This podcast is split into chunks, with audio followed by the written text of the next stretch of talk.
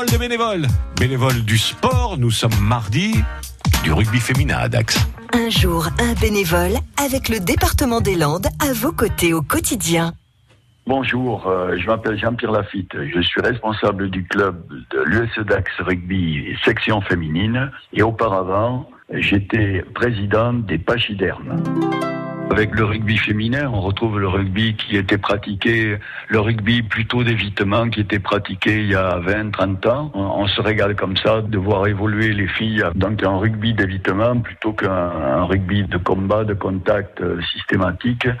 Ça, ça, ça plaît euh, aux jeunes de notre génération et puis on voit que les filles prennent du plaisir et, nous on est satisfaits de cela.